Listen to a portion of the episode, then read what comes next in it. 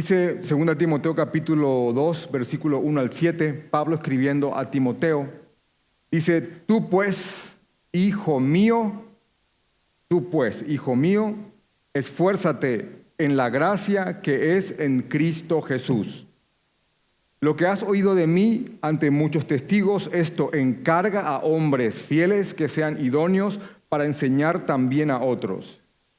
Tú pues sufre penalidades como buen soldado de Jesucristo. Ahí está el famoso verso, soldado de Jesucristo. Ninguno que milita se enreda en los negocios de la vida a fin de agradar a aquel que lo tomó por soldado. Y también el que lucha como atleta no es coronado, sino lucha legítimamente. El labrador, para participar de los frutos, debe trabajar primero considera lo que digo y el Señor te dé entendimiento en todo. Fin de la cita del día de hoy. Así que vamos a, vamos a darle una, introducción a esto. Vamos a, ponerlo en su contexto. Voy a pensar, eh, de hecho, que es así, que hay gente acá que, que viene por primera vez y que no está siguiendo, que no está siguiendo la serie. Entonces sería bueno que también por amor a ellos le pongamos en contexto de qué estamos leyendo. Hermanos, estamos leyendo la última carta del apóstol Pablo. Esta es su última carta. Ya no hay más después de esta carta. Él está preso, él está preso en Roma. Recuerden que en el 64 después de Cristo ocurrió un incendio en Roma, en la capital del imperio, que fue devastador y se culpó a los cristianos de haber provocado tal incendio. Eso produjo que se desatara una enorme persecución en contra de los cristianos. Eso era agravado por el mensaje del cristianismo que predicaba la existencia de un Dios único y negaba todos los demás dioses del panteón romano. Eso se oponía tremendamente. También el hecho de que el emperador, así como los faraones, eran considerados divinidades eran dioses, eran una especie de semidioses.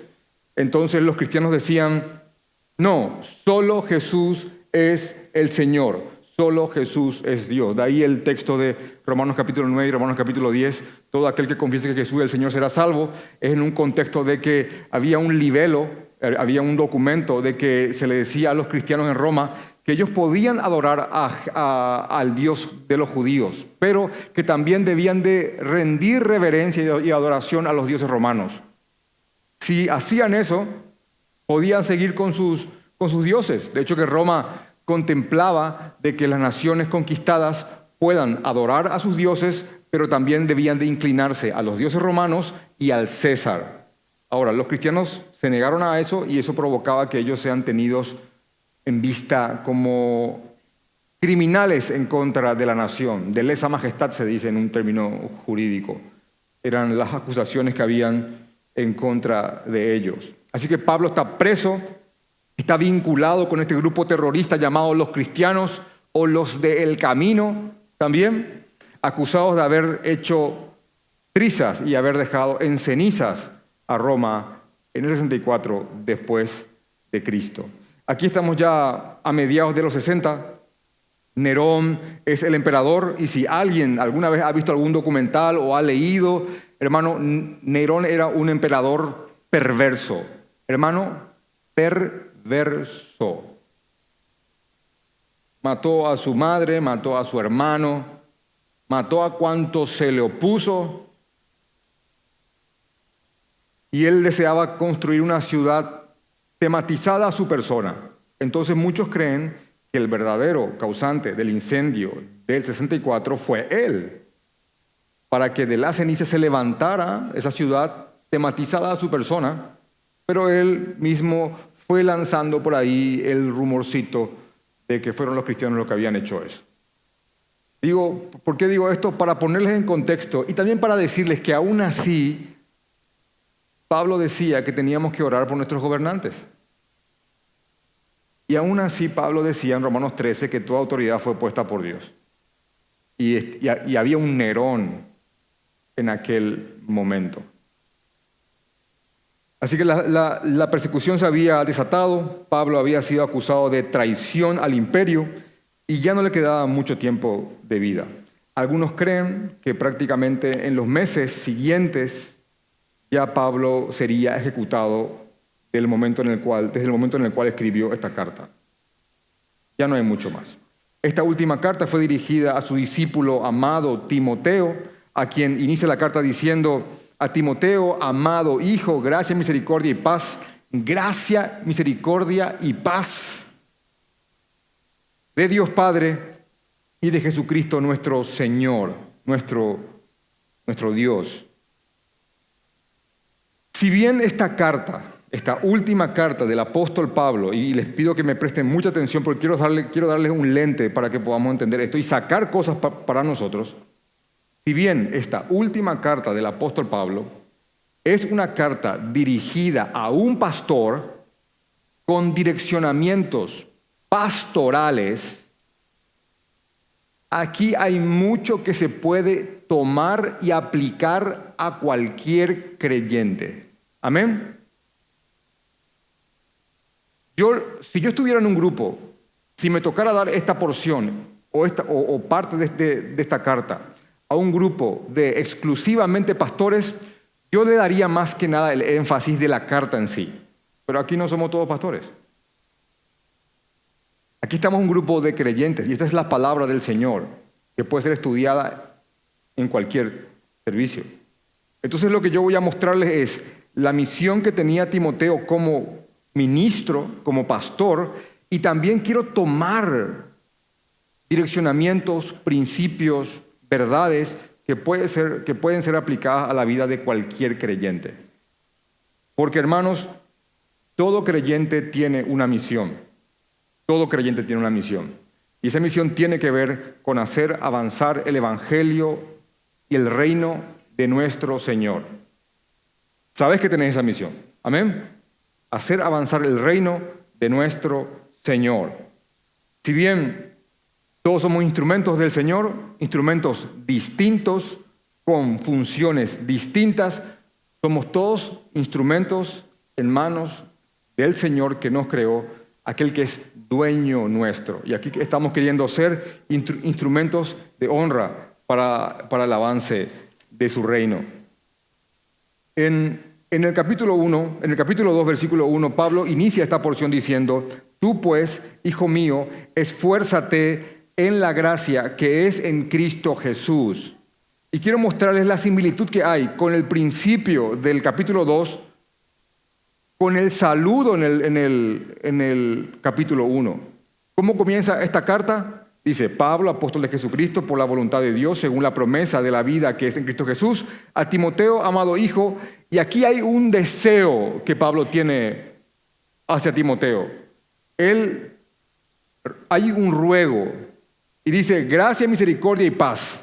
Gracia, misericordia y paz de Dios Padre y de Jesucristo nuestro Señor. Miren cómo comienza él, con, mucha atención, cómo comienza el capítulo 2. Tú pues, hijo mío, esfuérzate en la gracia que es en Cristo Jesús. El saludo es con un, con un deseo en el capítulo 1. En el capítulo 2 hay un llamado a que Timoteo se esfuerce en aquella gracia que Pablo le desea. O ruega a Dios que se la dé a Timoteo. Así que primeramente quiero dar un hincapié en esto. Aquí hay direccionamientos claros para cumplir una misión. Ya vamos a hablar exactamente de cuál misión tenía Timoteo, pero aquí hay direccionamientos claros para cumplir una, misión. Varios comentaristas afirman que Timoteo pudo haber estado pasando por un momento de flaqueza espiritual fuerte, debido a todo lo que a él le estaba aconteciendo. Y alguien diría eh, que le estaba aconteciendo a Timoteo. Obviamente, primeramente, su amigo, maestro, mentor, estaba preso con pocas expectativas de vida y eso, y eso se sumaría también a que Timoteo estaba pastoreando en Éfeso, porque Pablo estaba escribiendo desde Roma, pero Timoteo recibió esta carta estando en Éfeso y en Éfeso la predicación de las falsas doctrinas se expandían con mucha fuerza. Y una de las iglesias más afectadas por la propagación de, de, las falsas doctrinas y del falso evangelio era la iglesia de Éfeso. Así que que hoy día tengamos a falsos predicadores predicando y expandiendo un falso evangelio no es algo nuevo. Ya inclusive cuando la iglesia estaba naciente y comenzando, ya comenzaron los falsos predicadores a hacer su trabajo.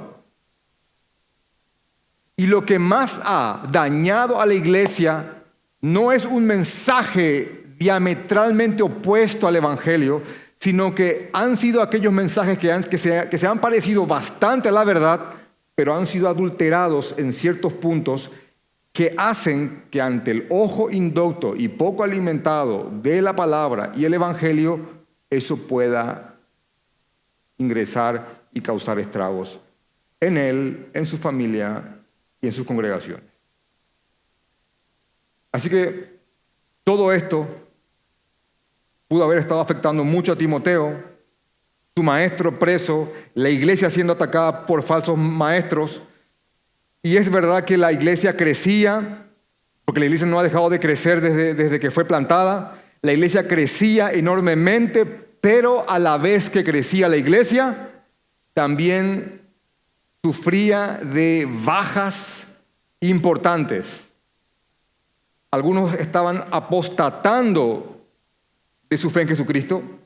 Y apostatar significa, ya no creo más aquello que dije. Creer en algún momento dado.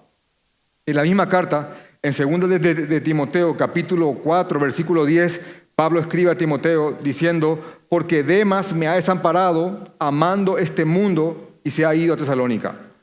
Demas es un apóstata, alguien que ha desamparado a Timoteo, pero no solamente lo ha abandonado a él, sino que lo ha desamparado amando más su antigua vida o amando más el mundo.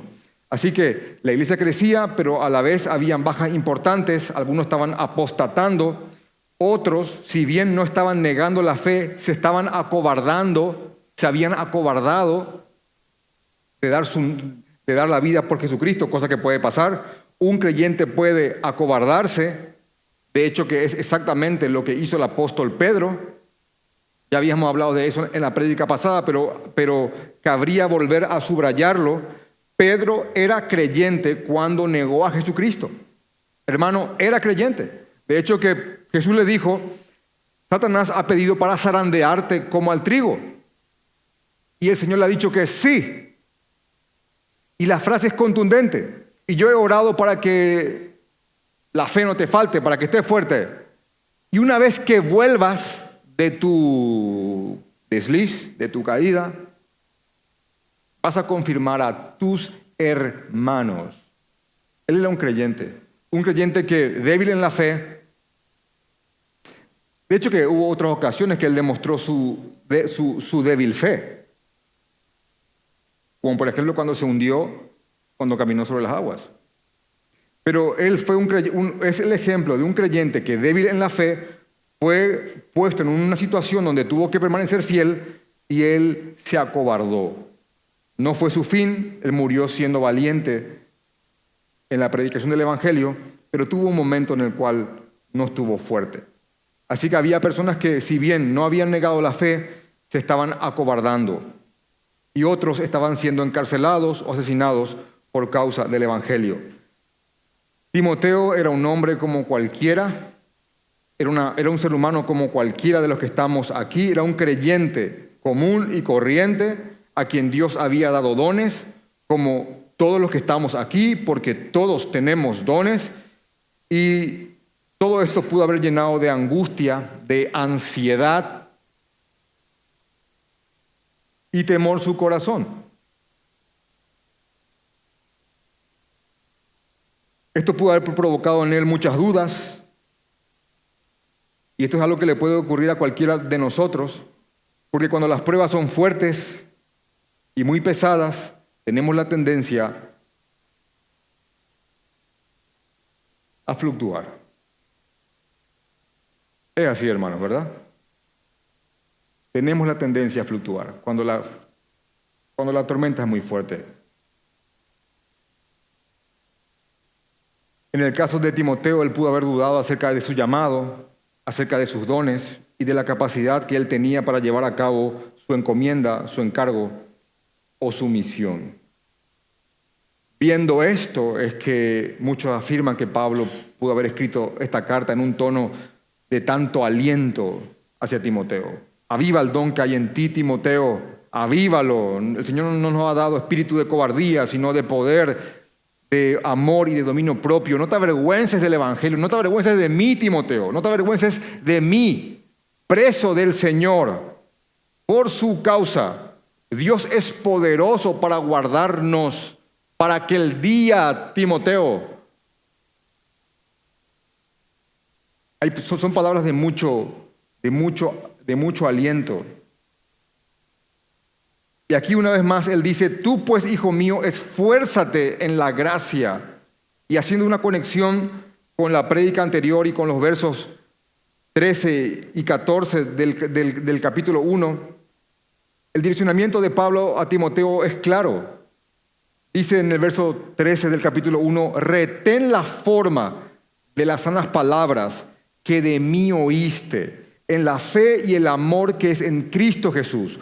Guarda el buen depósito por el Espíritu Santo que mora en nosotros. ¿Ven, ven, ven el contexto? Gente desertando, gente apostatando, gente acobardándose, algunos encarcelados, otros siendo asesinados. Y ahí viene el texto, retén la forma de las sanas palabras que de mí oíste, retén. No le agregues nada, no, no, no le saques nada que podría sonar um, mal al corazón que está en tinieblas, no lo hagas.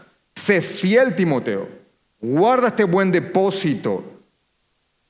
De hecho que uno de, uno de los requisitos para un pastor que está en la carta de al lado, pueden abrir conmigo, ahí solamente ojear, Tito capítulo 1, en Tito capítulo 1 del 5 en adelante, del 5 en adelante habla acerca de los requisitos de un anciano, obispo o pastor. Es lo mismo. No voy a leer todos, todos los requisitos, pero les pido que vean el versículo 9 que dice, retenedor de la palabra fiel tal como ha sido enseñada. ¿Cómo tiene que ser un ministro, hermanos, aquí presentes a la hora de que elijamos otros pastores o más pastores?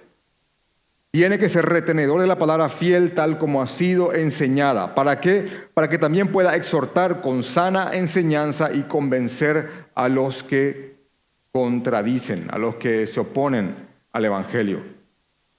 Así que aquí está, el mismo, aquí está la, misma encomienda, el mismo llamado y misión para Timoteo. Retén la forma de las sanas palabras. Ahora Pablo equilibra su consejo y vale la pena volver a subrayar esto. Pablo equilibra su consejo añadiendo en la fe y el amor que es en Cristo Jesús, versículo 13, mostrando la actitud correcta que Timoteo tenía que tener a la hora de retener y defender la palabra del Señor. La palabra en la fe es con la actitud correcta de confianza a Dios. Uno tiene que predicar con fe en el Señor. Y la segunda frase, y en el amor que es en Cristo Jesús, es la actitud misericordiosa, compasiva y considerada que se debe de tener hacia los incrédulos, hermanos inmaduros y mal instruidos. Así que Pablo no solamente quería que Timoteo eh, sea un celoso de la palabra, sino que también quería mostrarle la actitud correcta en la que tenía que hacerlo. Y obviamente todo esto tiene que hacerlo en el Espíritu Santo, en comunión con el Señor. La frase esfuérzate, tú pues, hijo mío, esfuérzate en la gracia que es en Cristo Jesús. Esta palabra esfuérzate no es, un, no es una sugerencia. Si quieres, si te parece, puedes esforzarte. No, no es así. Es un imperativo. Es una orden. esfuérzate.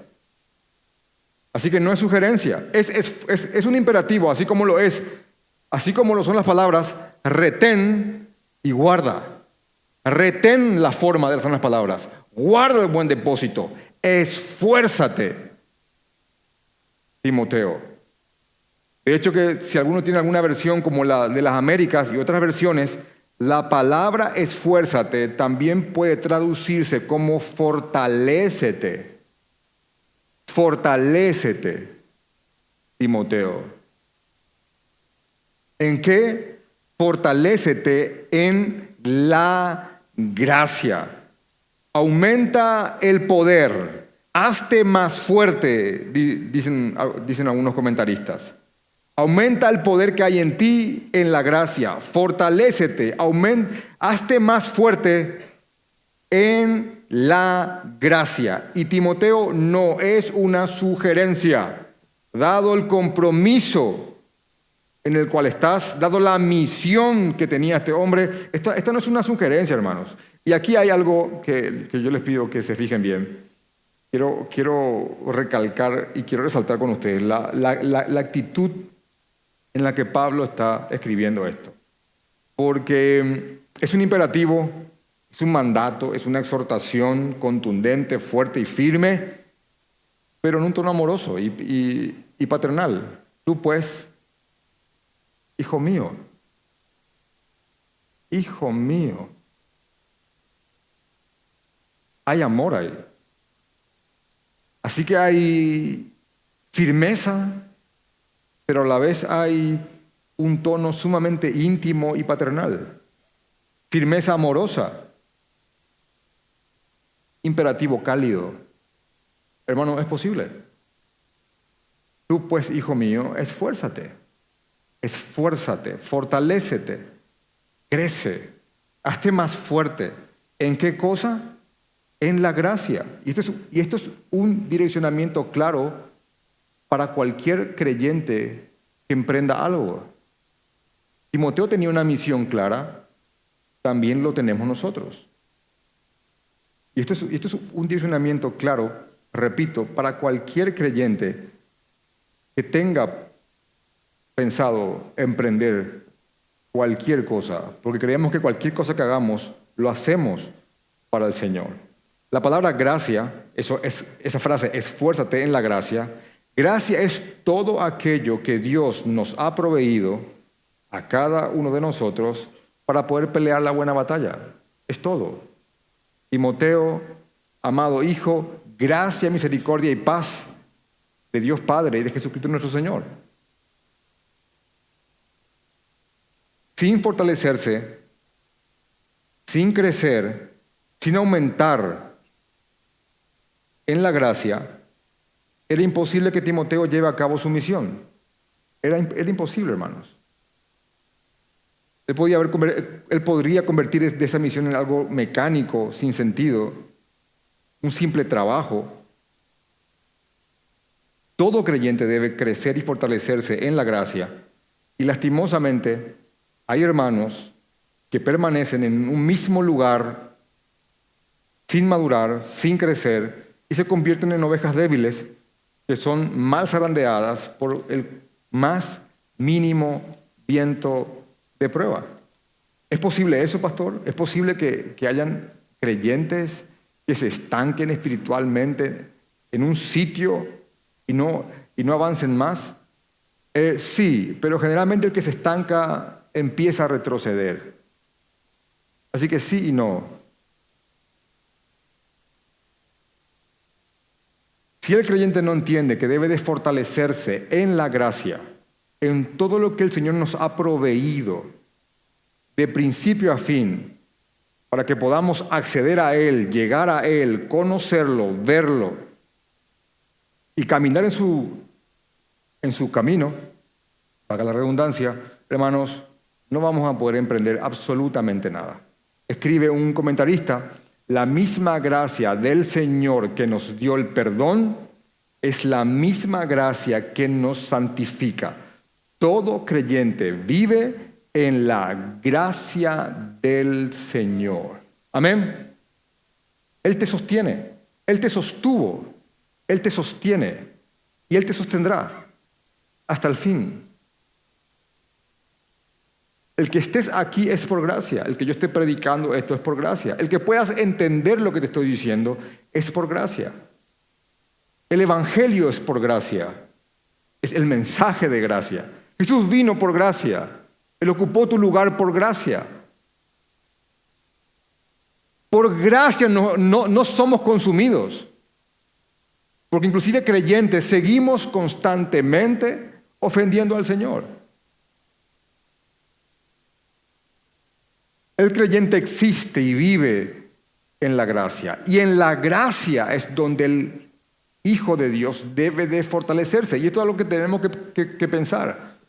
Esto es lo que, tenemos que analizar y decir, ¿en, en dónde yo estoy fortaleciéndome? ¿En qué? ¿Qué, me fortalece? ¿Qué me, ¿Qué me da esa motivación? Eh, ¿Cumplir mis sueños? ¿Campeón? ¿Mis metas? ¿Ser alguien importante? ¿Ser reconocido? ¿Qué? ¿En qué estoy fortaleciéndome? Bueno, acá, Pablo dice a Timoteo, tú pues, hijo mío, teniendo en cuenta todo lo que te estoy encomendando, fortalécete en la gracia. De hecho, quiero leerle algunos, algunos textos que le dan sentido a esto. Miren por favor lo que dice Pablo en Primera de, Timoteo, capítulo 1. Primera de Timoteo, capítulo 1, versículo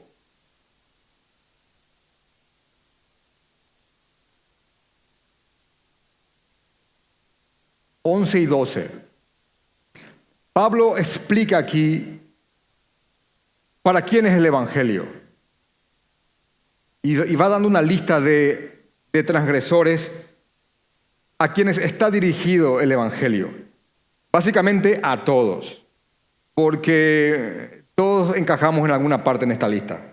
Fornicarios, mentirosos, profanos, parricidas, homicidas, secuestradores, bueno, pérjuros. Bueno, ahora, él cierra la frase en el versículo 11, según el glorioso evangelio de Dios bendito que a mí me ha sido encomendado. El Señor encomendó el evangelio a Pablo. Recuerden que Pablo ahora está encomendando el evangelio a Timoteo. Según el evangelio, el glorioso evangelio del Dios bendito que a mí me ha sido encomendado. Y miren el versículo 12 Doy gracias al que me fortaleció. Y es la misma idea. Doy gracias al que me fortaleció. ¿A quién? A Cristo Jesús, nuestro Señor, porque me tuvo por fiel poniéndome en el ministerio. Hermano, no hay otro en quien vas a encontrar fortaleza para seguir, para hacer, para no hacer aquellas cosas que no tenés que hacerlas. Él da gracias a Jesucristo. Todo creyente debe de fortalecerse en la gracia que es en Cristo Jesús. Y Pablo dice, yo doy gracias al que me fortaleció para, para llevar a cabo tan gran encomienda llevar el glorioso evangelio de nuestro Dios. De hecho que también en una de las cartas dirigida a Éfeso, abran conmigo Éfeso capítulo 6, antes de iniciar la descripción de la famosa armadura del guerrero, la armadura de Dios, dice en el versículo 10, capítulo 6, versículo 10, por lo demás, hermanos míos, fortaleceos en el Señor, fortalezcanse en el Señor y en el poder de su fuerza. Otra vez está lo mismo ahí, la misma idea. Fortalezcanse en el Señor. Perdón por la redundancia, pero hay, pero hay que pegarle a esto como un martillo, a una piedra. Hermano, fortalezcanse en todo aquello que el Señor nos ha dado, de principio a fin, en todo. Dice un comentarista que la forma más segura de fortalecerse en la gracia es transmitiendo a otros las verdades que el Señor ha puesto en nuestros corazones. Así que Timoteo tenía que hacer de maestro y a la vez formar a otros maestros tenía que hacer con otros aquello que se había hecho con él. Y al transmitir lo que, lo que, lo que se lo habían transmitido a él, él se iría confirmando y reafirmando a otros. De hecho, que eso, eso, eso aplica para todos nosotros, hermanos. Porque al transmitir lo que hemos aprendido, nos confirmamos y reafirmamos a nosotros mismos. Yo recuerdo cuando tenía exámenes en la facultad, una de las cosas que yo hacía era bajar con mi folleto, le sentaba a mi madre y le explicaba todas todas las lecciones de procesal penal. Y ella así, y me hacía el aguante, me, me bancaba y, ah, sí, sí. Y me, como que, yo le explicaba las cosas, yo le explicaba, y acá, y así, el proceso, la fecha, la prueba, las cosas, el policía. Y, sí. Yo tenía ahí dos horas conmigo y después, ¿está bien? ¿Ya podemos ir a rendir también? Mm, sí, sí. Cuando enseñamos, nos afirmamos. Por eso dice un comentarista, la forma más segura de fortalecerse en la gracia es transmitiendo lo que el Señor ha puesto en nuestros corazones. Pablo, Pablo le dice a Timoteo, después de decirle y direccionarle que se fortalezca en la gracia, le dice, lo que has oído de mí ante muchos testigos, esto encarga a hombres fieles que sean idóneos para enseñar también a otros. Y aquí estamos viendo la, la misión específica de Timoteo. Timoteo tenía que encargar lo que había oído de Pablo a otros hombres. Pablo estaba escribiendo a Timoteo, pero a la vez que estaba pensando en Timoteo, Pablo también estaba pensando en todos los que habrían de venir después de Timoteo. Y es exactamente lo que el Señor Jesucristo hizo también. Miren por favor lo que dice en Juan capítulo 17. Y voy a ponerles en un párrafo en donde estamos aquí. Juan capítulo 17. Aquí está Jesús en su última noche. Jesús, estaría, eh, Jesús estaría muerto en menos de 24 horas. Aquí estaba en el aposento alto, aquí se dio el sermón del aposento alto, aquí celebraron la primera cena oficial bajo el nuevo pacto. Y Jesús se pone a orar por sus discípulos. Juan capítulo 17 dice, Jesús ora por sus discípulos. Y miren lo que dice en el versículo 8. Porque las palabras que me diste les he dado, y ellos las recibieron y han conocido verdaderamente que salí de ti y han creído que tú me enviaste. Así que ellos han creído y han recibido las palabras que Jesús les ha dado. Yo no ruego por ellos, dice el versículo 9, yo, perdón, yo ruego por ellos, no ruego por el mundo, sino por los que me diste, porque tuyos son. Wow. Y dice en el versículo 14, yo les he dado tu palabra y el mundo los aborreció porque no son del mundo, como tampoco yo soy del mundo. Subrayen yo les he dado tu palabra, dice Jesús. Y en el versículo 20 dice, mas no ruego solamente por estos, no ruego solamente por ellos, por estos, sino también por los que han de creer en mí por la palabra de ellos. Dios dio su palabra a sus apóstoles a estos once hombres, porque ya no estaba aquí, Juan, eh, ya no estaba aquí eh, Judas, después se agrega a Matías, y posteriormente el Señor levanta como apóstol a Pablo. Y Pablo dice en, en Gálatas capítulo 1 que él no recibió el Evangelio de ningún hombre, sino que lo recibió de Jesucristo mismo. Así que cuando estamos viendo esta frase, y miren lo importante que es, lo que has oído de mí ante muchos testigos, Pablo esto lo oyó de Jesús mismo. Así que está Jesús, Pablo, Timoteo y a quienes Timoteo va a preparar.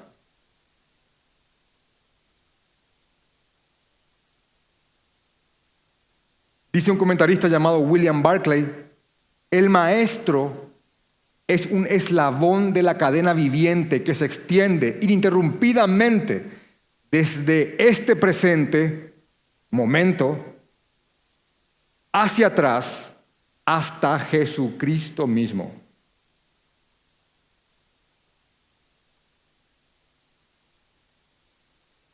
Así que Timoteo tenía que apartar, preparar y enviar, así como lo habían hecho con él, así como Jesús había hecho esto con, con, Pablo. Y cada predicador y cada maestro, no necesariamente pastor, es un eslabón en la cadena viviente, ininterrumpida, desde este presente momento hasta el Señor Jesucristo. Y la misión de, Timoteo es clara. Lo que has oído de mí ante muchos testigos. ¿Qué oyó Timoteo de Pablo, hermanos? Oyó el Evangelio. Si bien Timoteo era un joven, era un hombre que desde, niño había sido instruido en la palabra, que es exactamente lo que dice en Segunda de Timoteo capítulo 3 versículo 15, y que desde la niñez ha sabido las sagradas escrituras. ¿Por qué? Porque tanto su abuela como su madre lo habían instruido en la palabra del Señor. Él tenía un padre no judío, un padre pagano. Pero aún así su, su abuela y su madre habían sido fieles y habían instruido a su niño en la palabra del Señor cuando él creció, según Hechos 16, Pablo va a una ciudad y los hermanos le dicen a Pablo, ahí hay un hombre llamado Timoteo, de buen testimonio. Y Pablo escuchando lo que decían los hermanos de la iglesia, Hechos 16, capítulo 1, versículo 1 y 3, él corrobora lo que decían los hermanos y lleva a Timoteo con él para prepararlo para la misión de expandir el Evangelio. Y en ese, y en ese tiempo de preparación, Timoteo oyó muchas series de prédicas, muchas clases, muchas explicaciones, ya sean públicamente o personalmente, de la misma boca del apóstol Pablo. Él oyó el Evangelio, él oyó claramente quién es Dios, qué es el hombre, qué se merece el hombre por el estado en el cual está, qué debe de Dios darle al hombre y cómo Jesucristo es la respuesta ante el problema un Dios santo y un ser pecador. Timoteo, hermanos, oyó el Evangelio. Ese Evangelio que inclusive Pablo le escribe palabras atrás cuando dice, quien nos salvó y nos llamó con llamamiento santo, no conforme a nuestras obras, sino según el propósito suyo y la gracia que nos fue dada en Cristo Jesús antes de la fundación del mundo, antes de los tiempos de los siglos, pero que ahora ha sido manifestada por la aparición de nuestro Salvador Jesucristo, el cual quitó la muerte y sacó a luz la vida y la inmortalidad por el Evangelio. Timoteo, fortalécete en esto y esto que oíste de mí ante muchos testigos, ya no estoy contigo, Timoteo.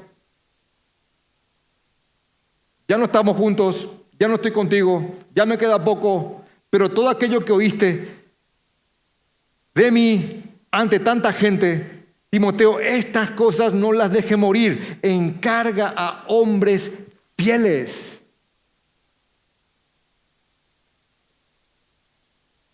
Esa era su misión hombres fieles. Y Timoteo tenía que buscar y encontrar a esos hombres de buen testimonio para reencargarles la gran encomienda de expandir el Evangelio. Hombres fieles hace referencia a hombres con convicciones firmes. Porque uno dice, bueno, ¿cómo, cómo yo ¿Cómo yo puedo determinar quién es un hombre fiel? ¿O quiénes son fieles? Los hombres fieles En este caso, obviamente, estamos hablando de hombres para el ministerio, por eso no se refiere a mujeres, pero hablando en un término general de hombres y mujeres fieles, se refieren a personas con convicciones firmes. Y las convicciones firmes tienen el poder de provocar constancia, responsabilidad, pasión y esmero.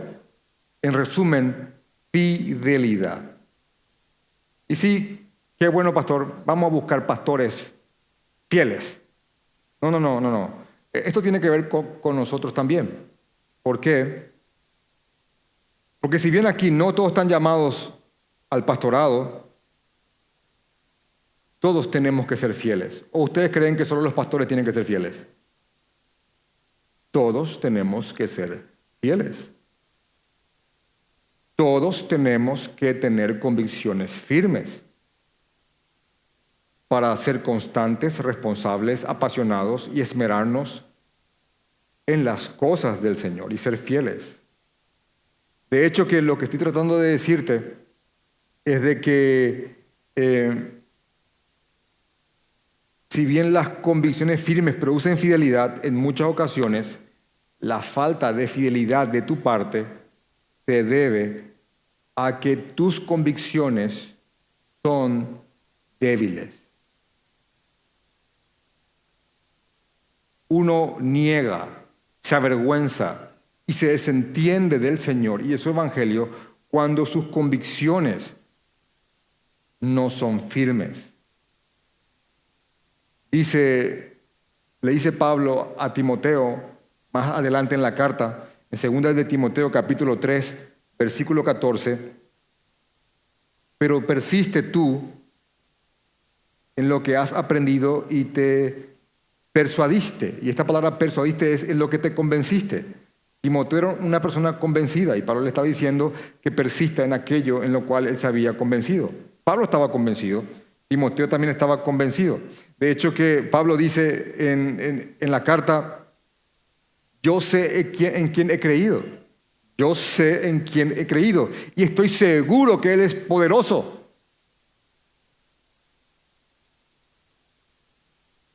Ahora, estas palabras tenemos que ser las nuestras. Así que te pregunto, ¿sabes en quién has creído? ¿Y estás seguro que Él es poderoso? Porque a veces actuamos como si fuera que Dios no es tan poderoso. Y nos afligimos, nos retraemos, nos acobardamos, nos avergonzamos y negamos al Señor. Em, uno dice, no, pero yo, yo, yo, yo nunca he negado al Señor, pastor.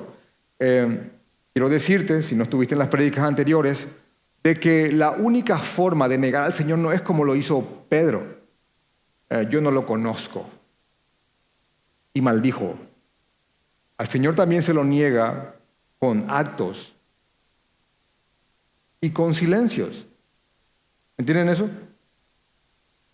Momentos en los cuales tuviste que haber hablado y por cobardía no lo hiciste. Por falta de convicción. No fuiste fiel. Timoteo tenía que buscar a estos hombres fieles para el ministerio. Pero la fidelidad aplica a cualquier creyente.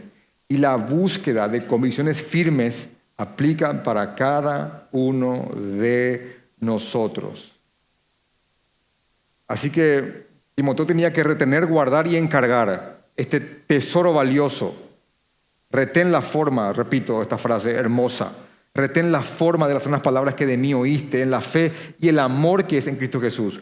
Guarda el buen depósito Luego podemos ver que Él dice en el capítulo 2, lo que has oído de mí ante muchos testigos, esto encarga. Y este es un mandato claro para cada iglesia, es la familia de Dios,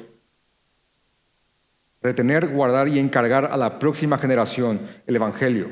Y les repito esto, hermanos, para que la próxima generación de esta iglesia, ¿saben cuántos niños tenemos acá en la congregación? Estuve, estuve hablando con, con Antonella y Gabo y pasamos los 110 niños. Hay 110 personitas de un metro para abajo en el edificio de aquí al lado aprendiendo con dibujitos y pintando historias bíblicas. La forma, la única manera este centenar de personas que están aquí al lado reciban fielmente el Evangelio es que nosotros permanezcamos fieles. Amén. Y transmitirles a ellos ese encargo a la vez.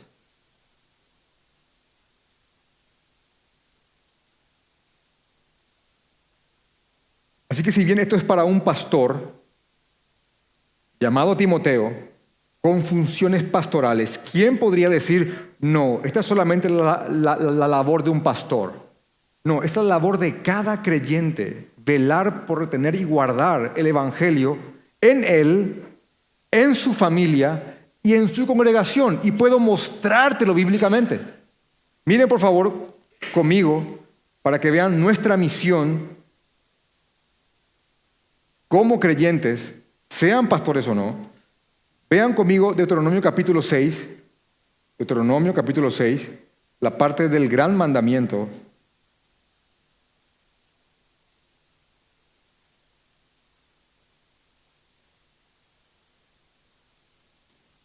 Que dice así,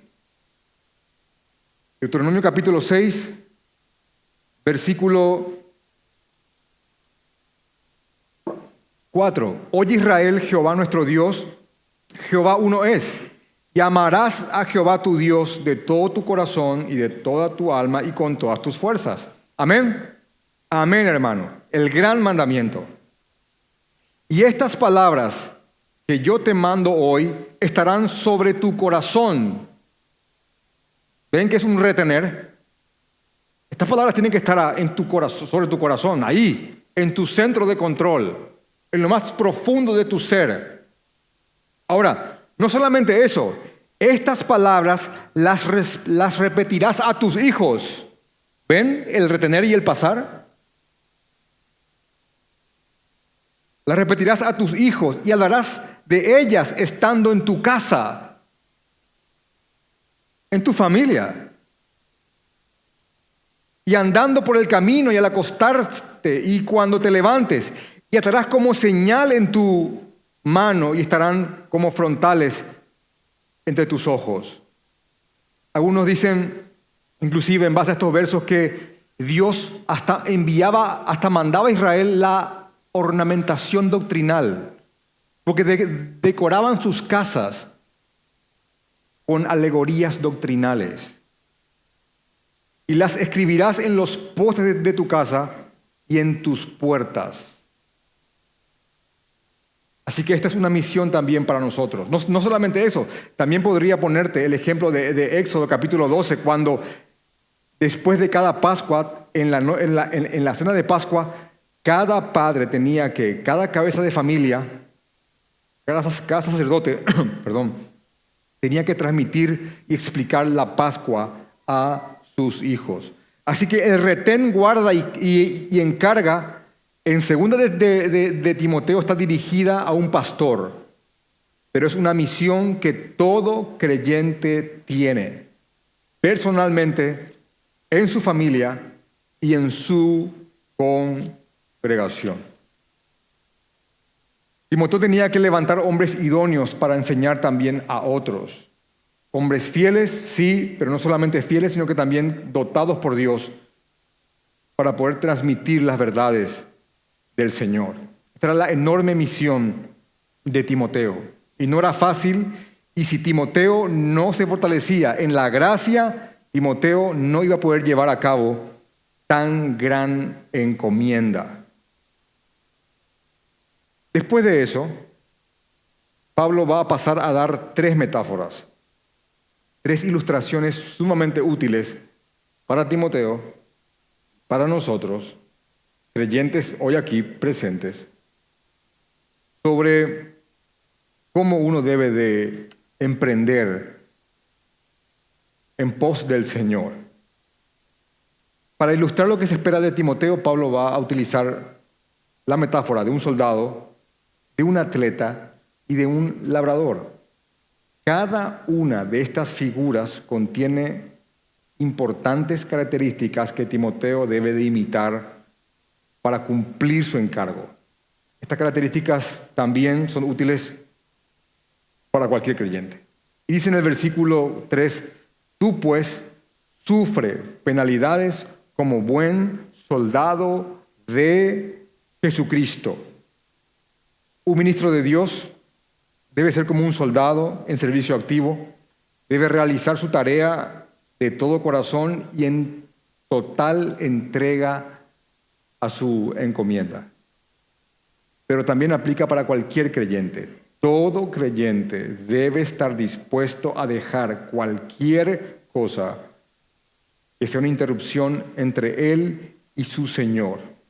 Escribe alguien, un soldado en un campo de batalla tiene, una, un, tiene un solo propósito, cumplir las órdenes que se le ha dado. Timoteo tiene órdenes claras y tiene que cumplirlas y no debe desviarse o enredarse en algo que lo desenfoque de su misión. Dice en el versículo 4, ninguno que milita, ninguno que es contratado como soldado, ninguno que es encargado como soldado, ninguno que milita se enreda en los negocios de la vida, dice aquí. Ahora, es, es importante que les, que les lea esto, porque dice,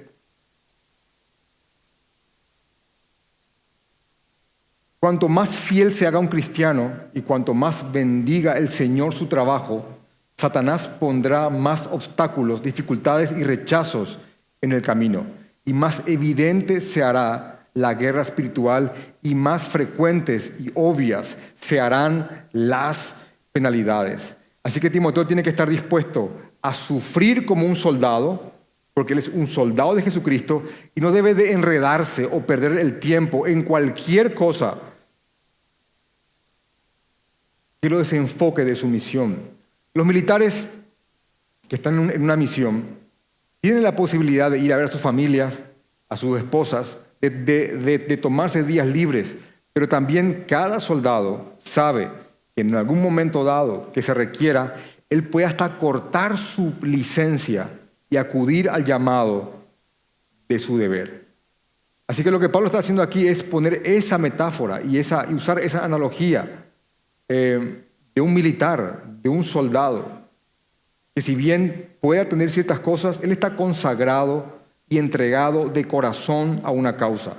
Timoteo debía de entregarse plenamente a la causa del Señor Jesucristo y servir solamente a un solo Señor.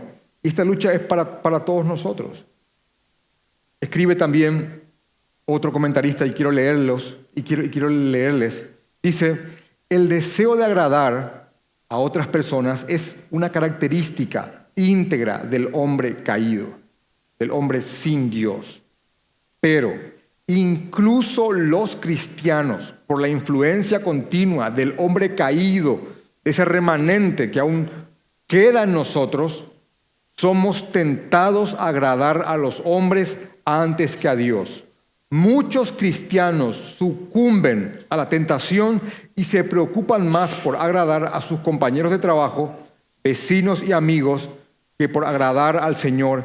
Y por esa misma razón muchos pastores caen inclusive en la trampa de querer agradar a congregaciones enteras y comunidades. Y ese deseo inevitable los lleva al declive espiritual porque agradar al mundo o a los hombres, inclusive cristianos mundanos,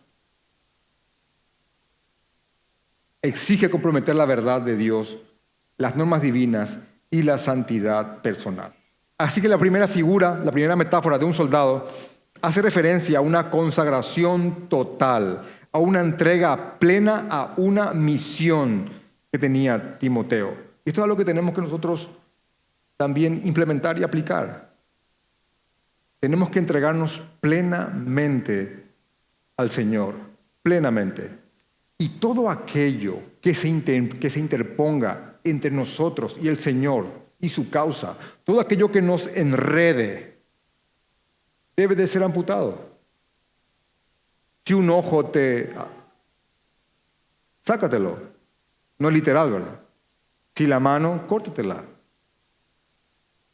Todo aquello que te enrede, que te empantane, tiene que ser, tiene que ser extraído de tu vida. La segunda metáfora es la que está en el verso 5. Y también el que lucha como atleta no es coronado si no lucha legítimamente. Y hace referencia a un atleta honesto que compite observando las reglas. Los premios suelen mancharse cuando los que los consiguen lo hacen con trampas. Algunos pueden decir, sí, pero ganamos, somos campeones. Sí, pero ese gol fue con la mano. No fue legítimo. Puedes tener ahí el trofeo, pero está manchado. No es legítimo. ¿Está contigo? Sí. ¿Está en tu vitrina? Sí. Pero no es legítimo. Es con una trampa. Así que Pablo aquí compara lo que Timoteo tiene que hacer con un atleta que es coronado y que ha luchado legítimamente, que ha luchado, que se ha preparado, que se ha, determinado y ha ido a luchar observando las, las reglas. Timoteo tenía que respetar las reglas. Eso no solamente para él, es para nosotros. Respeta las reglas, Timoteo.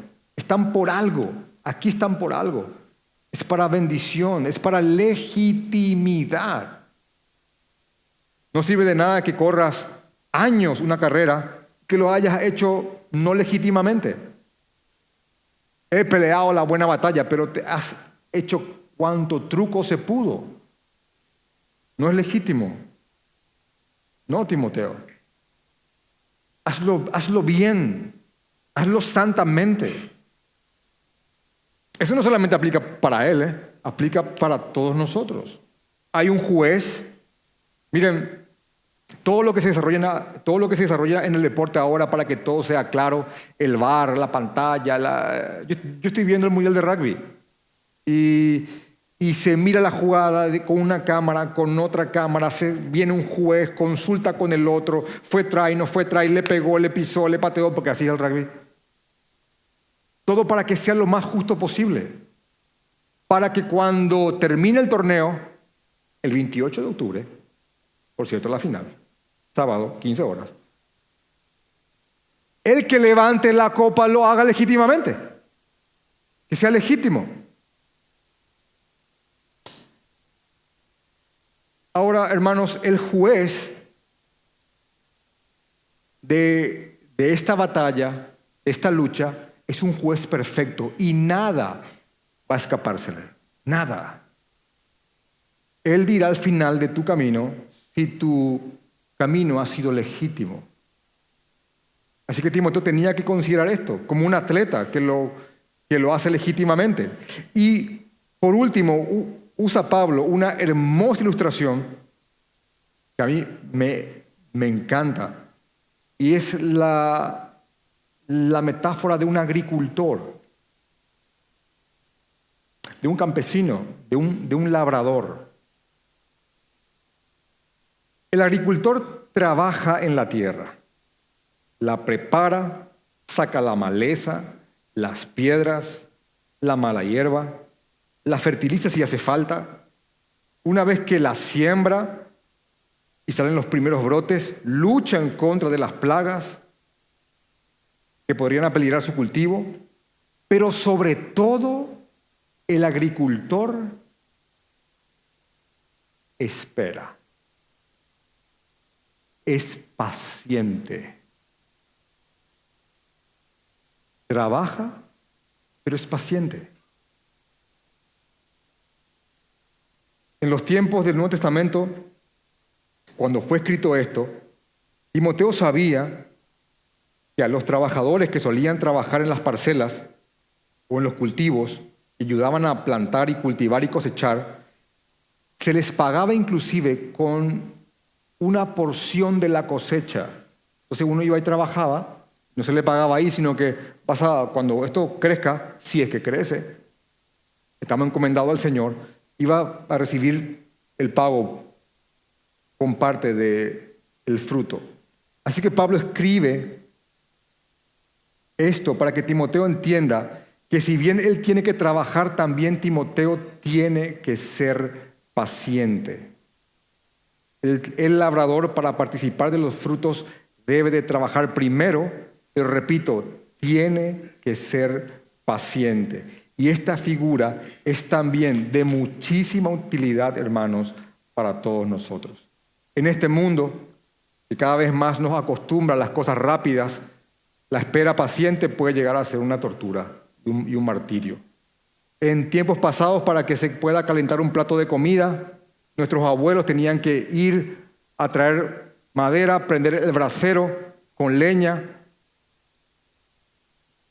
calentar la olla y luego recién se podía comer un plato de comida caliente. Hoy tenemos un plato caliente con el presionar de un botón. Y a veces nos impacientamos. La la comida. La realidad espiritual es que en ocasiones, hermanos, vamos a tener que esperar. Amén. Y ser pacientes.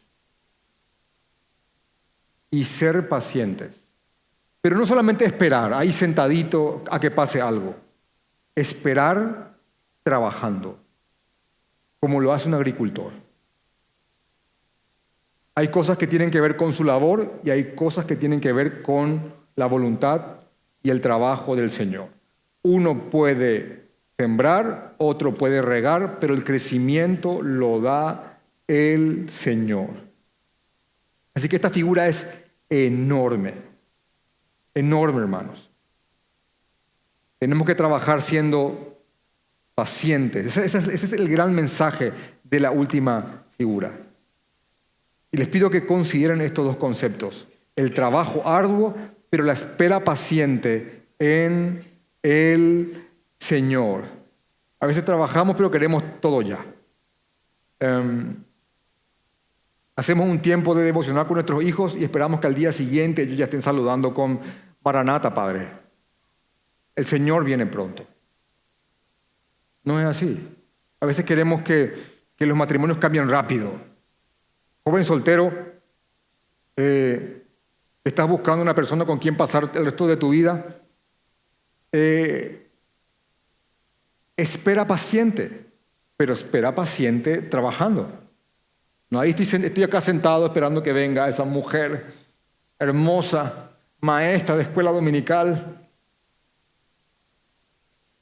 lo más parecido a una puritana. Yo estoy acá, sin hacer nada, esperando que ella toque mi puerta. Y cuando venga voy a ver qué empiezo hacer. hermano, eh, espérala, pero espérala trabajando, siendo paciente. Hombres que tienen anhelo ministerial, que anhelan ser pastores o diáconos, Esperen pacientes, pero esperen pacientes trabajando. Esposas con maridos inconversos, siembren, rieguen, pero esperen pacientes. Es una gran idea que Pablo quiere transmitirle a Timoteo. Él necesitaba recordar esto, ya que su trabajo puede que en ocasiones no tenga un fruto rápido y visible. Y él tenía que ser paciente como un agricultor. Y después termina, termina todo esto con la enorme frase, considera lo que digo. Y, esto, y, esta, esta, esta, frase, hermanos, me, me encanta. Porque la palabra considerar significa, piénsalo, piensa lo que te estoy diciendo, mastícalo, eh, reflexiónalo, pondéralo, piensa. Son, estos son buenos direccionamientos, pero no lo hagas simplemente porque sí. Son cosas buenas. Pero no simplemente lo hagas, sino que piénsalo, Timoteo. Considéralo.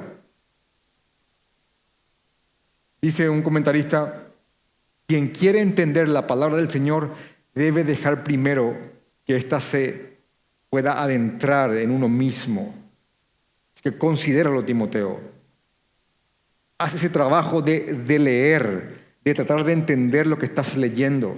Piensa en un soldado, piensa en un atleta, piensa en un, en, un, agricultor. Te pido que pienses en esto, te pido que pienses en la gracia del Señor, que te fortalezcas en, en eso. De hecho que la frase que sigue en el 8 es, acuérdate de Jesucristo. Considera esto.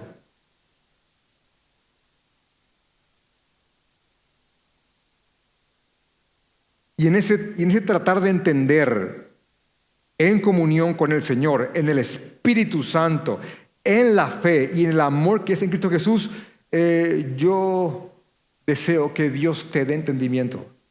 Yo ruego por eso.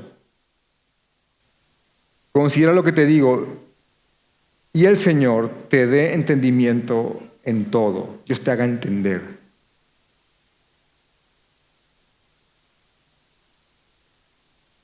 Estas son palabras para Él. Son palabras para cualquier creyente en cualquier etapa y en cualquier era de este mundo. Entonces, para nosotros, hermanos. Que el Señor nos fortalezca en la gracia, en el Evangelio, en Jesucristo, que nos haga responsables de la misión que tenemos todos juntos como hermanos, que nos dé la determinación de un soldado, que nos dé la actitud de un atleta justo, que busca lo legítimo y que nos dé aquel trabajo y espera paciente de un campesino que está frente a su cultivo. Amén. Vamos a orar.